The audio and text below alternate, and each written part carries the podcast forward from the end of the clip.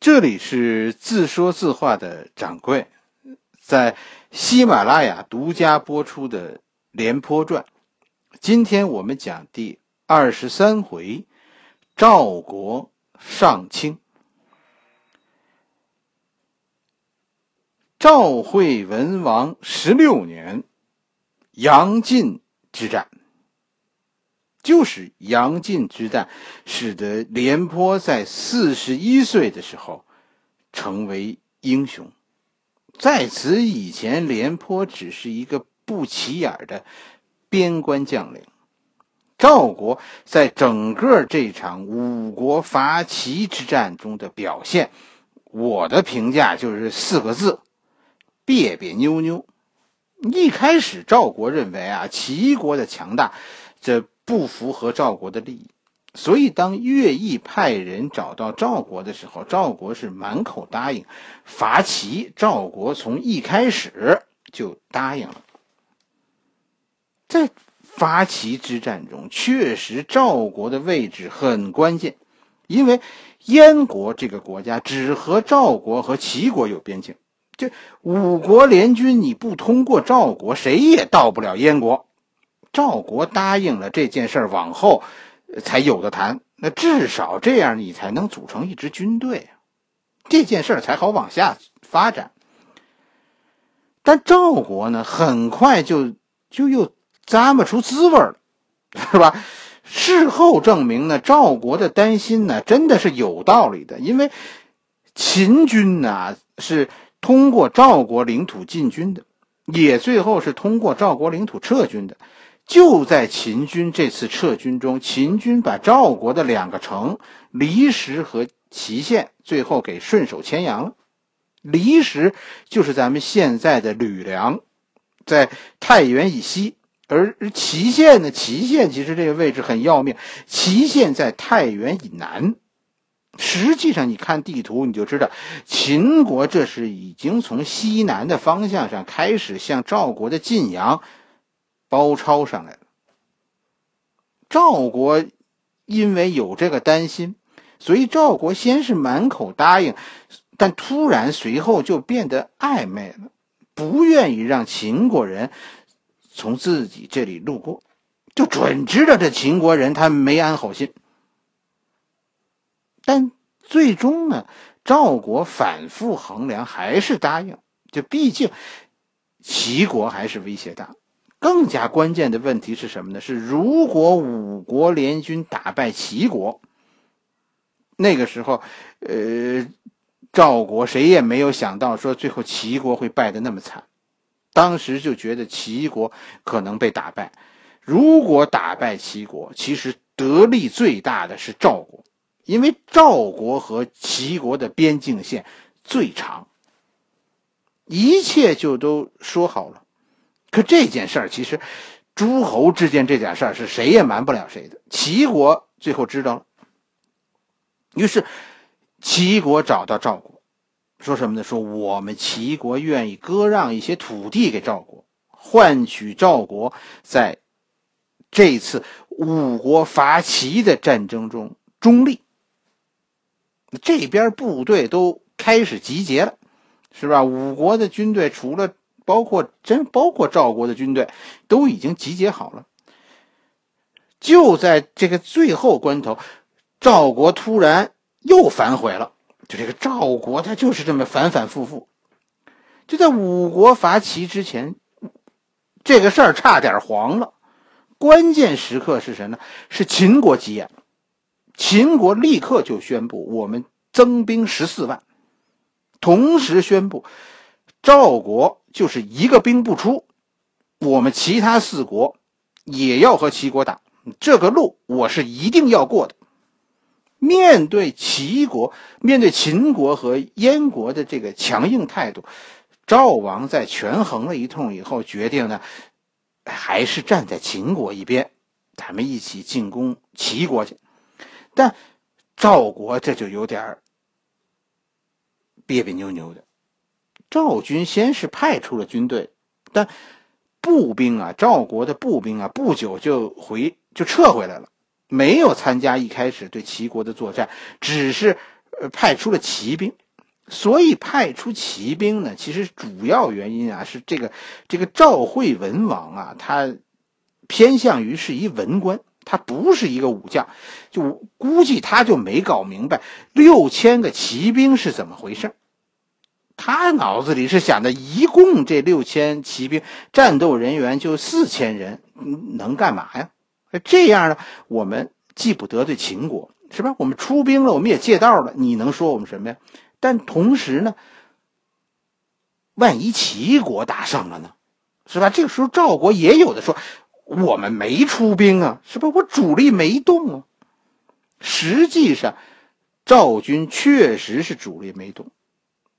赵军所以不动啊，很大一个原因其实也是担心秦国没安好心，防止说秦国来个假途灭国。可谁成想，这晋阳一战，廉颇这六千个马戏班的演员，居然把十五万虎狼一般的齐军打得望风而逃，这是赵国历史上从来没有过的大胜。最后，齐军退入高唐的筑垒中，坚守不出。廉颇他们这些骑兵后来是没辙了，赵军主力这才出动。这个时候就晚了。等赵军主力到达高唐的时候，燕军已经开始四下来，已经开始打扫战场了。就齐国的地方，那个时候已经基本上都让燕国占了。所以赵国呀是没抢到肥肉，就是贴着边呢捡了点肉皮。一直到一年以后，赵军才攻下高唐。赵军主力这一动，你看地图，赵军主力是向东移，秦国这个时候正好撤军的时候，穿过赵国是往西走，这才出了事儿，是吧？秦国攻陷赵国两个城市，离石和祁县，赵国很愤怒，但其实这也在预料之中，更何况。这个杨进的胜利，就廉颇打下来的这个齐国杨进，这可是个好地方。相比齐秦国夺走的这个，呃，离石和祁县，当时的杨进可是富裕之地。这一出一入，赵国赚大。更加重要的是，你别看杨进这个地方，它地盘不大，但它的地理位置对赵国来说至关重要。为什么呢？看地图，赵国的都城邯郸现在终于在东面有了屏障，首都安全了，这可是个让人高兴的事情，对吧？赵王现在赵惠文王非常高兴，我的天哪，是不是？我们赵国居然还有这样的军队，这骑兵感情这么能打呀！谢天谢地，这是我的部队啊！赵惠文王还有一件事让他对廉颇很有好感。赵惠文王这个时候也是刚上台，没错，你没听错。虽然这是赵惠文王十六年了，但这个害死亲爹的赵惠文王这才刚刚说了算。沙丘之变以后，先是赵成把持朝政。赵成死后呢，是赵成的手下李队继续把持朝政。到四国伐秦的时候，这个李队终于死了，赵惠文王这才有机会从幕后走到台前，成为赵国说了算的人。赵惠文王也是当当了十几年的傀儡，这刚一主事儿。就碰上五国伐齐，居然廉颇就给赵国露脸了，这是开门红，一亮相就是满堂彩，这搁着谁，谁不高兴是吧？赵惠文王一高兴，就把廉颇封为上卿。上卿是个什么官是吧？其实。赵惠文王能做主的、能封的官职最大的就是卿，上卿就是最大的一级卿，大体上就相当于以后朝代的丞相、相国，就是这样一个事情。这其实就是一种资格，什么资格呢？有资格参加赵国由赵王召开的朝会了。但你听好，真正决定你地位的是你在朝堂上的座次。你离赵王越近，你越是红人。赵王朝会的时候，赵王，咱们按赵王坐呢，咱们按赵王的左右来说。赵王的右边坐的都是自己的亲戚，是吧？以后你看朝会的时候，坐在他右边的，哎，都是都是赵王的亲戚。坐在赵王左边的是大臣，这就是后来什么什么廉颇呀、蔺相如啊，这这都坐在左边。这就是后来啊，你听那个蔺相如和廉颇同为上卿的时候。是吧？而蔺相如呢，因为坐在廉颇的右边，而地位比廉颇高，这个出处就来自于他们当时在朝会当中的作为。从这个地方，其实你能看出，廉颇是赵王很信任的人。赵王有意思让廉颇当心腹，你想吧，赵成、李队，这都是军队出身的人。赵王其实。赵军现在，我跟你说很有问题。就这些年，军队没少给这赵惠文王气受。廉颇的飞黄腾达不是凭空的，你记住了吧？这背后是有原因的。这一年，廉颇四十一岁，咱们看看廉颇四十一岁时候的世界。当时最强大的国家，毫无疑问是楚国，但是楚国这个时候已经走到了崩溃的边缘。为什么？白起来了，楚国的好日子就算到头了。楚国和秦国现在是竞争对手，秦国现在还是老二，甚至是老三，因为秦国、赵国、燕国这个时候都很强。战国的故事很难讲，是吧？为什么？因为线索太多。但这一段就在，呃，五国发起以后，就在范睢入秦以前，是吧？范睢入秦应该是十几年以后，十年以后，就这一段，秦国主要的思想就是摇摆，不确定。秦国。跟谁都想打，就是一句话：和楚国打，谁是老大我就打谁；跟赵国打，是吧？谁不服我就我就揍他。其实结果呢不怎么好，就同时齐国，齐这个秦国呀，在多个战线上作战，秦国很疲惫。真的有一个人要挑战这世界的这个意思，谁主导的这个战略呢？芈月、宣太后，还有他的哥哥魏冉，秦国政策的摇摆，就是因为这兄妹俩的意见不统一。宣太后认为应该进攻楚国，应该出武关向南，而魏冉呢认为应该出函谷关，就蚕食中原诸侯向东。宣太后和魏冉，他们这兄妹俩的政策不统一，就导致了这一段时间秦国的摇摆。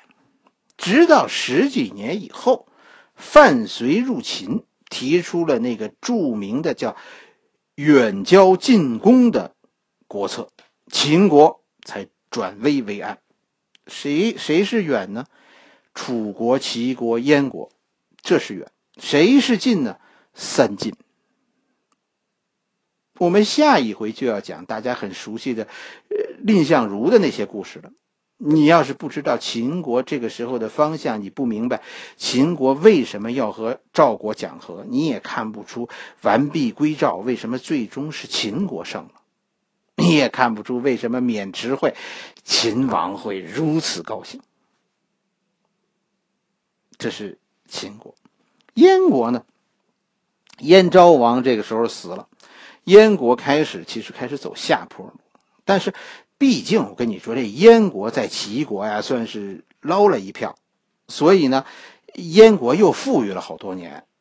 但你记着我这句话，靠掠夺别人得来的富强，那是不能长久的。燕国的衰落是注定的。齐国咱们就不说了吧，齐国现在失去了半壁江山，沦为一个三流国家了。大概在此后的十多年的时间里，都不断的遭到赵国的侵蚀。此后，齐国大体上就就不发言了。魏国和韩国呢？魏国、韩国、齐国，这是三个三流国家。魏国不做霸主很久了，但让魏国彻底沦为三流国家的是伊阙之战。这是在五国伐齐以前十年的事情。五国伐齐是在公元前，呃，二百八十五年、二百八十四年，这反正一直到二百八十三年这几年。伊阙之战是发生在公元前二百九十三年，就十年以前。咱们说说这个伊阙之战，十年前的这个伊阙之战。伊阙这是个地名，这个地方很有名。这个地方现在叫龙门，洛阳的龙门石窟就是伊阙。我的微博里刚刚登了我和儿子夏天的游记，就就登到了龙门石窟。这一集，哎，有兴趣的朋友大家可以看看。龙门石窟就在伊阙，就是这儿，伊水之滨。古时候这个龙门石窟啊，它是唐代建，最后完成的。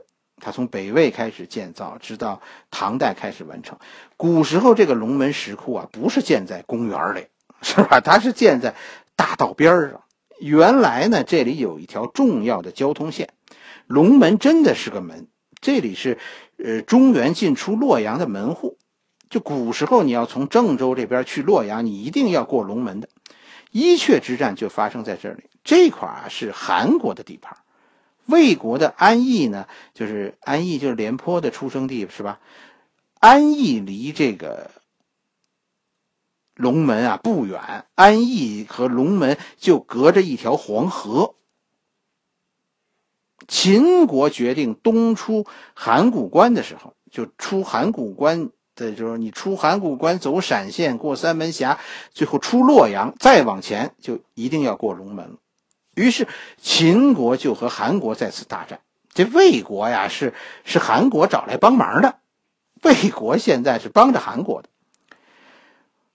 魏军的到来，当时让秦军很犹豫。为什么呢？因为秦军准备是和韩国打的。秦军和韩国的军队大体数量相当，但是秦军的战斗力更强，就秦军略占优势这么一个局面。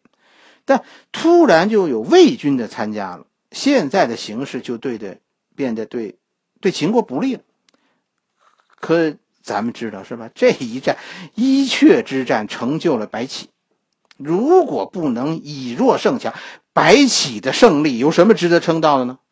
面对突然变化的战局，白起没有退缩，白起带领着秦军与韩军和魏军组成的联军，就在龙门石窟这个地方列阵对垒。白起以后咱们会讲到，这是运动战的鼻祖，给我们展示了他的。花样战争，白起，我跟你说，这个人的故事，以后大家可以仔细看，太华丽了。白起绝对是人才。魏军和韩军呢，当时谁也不服谁，所以呢，后来呢，就是谁也不肯先上，甚至呢，魏军和韩军呢，魏军比韩军晚到达战场的，魏军呢就列阵在韩军的侧后方。就是他们列阵在一个山口上，韩军呢在山口外偏左，而魏军呢在山口的里边，他偏右。这一战白起怎么打呢？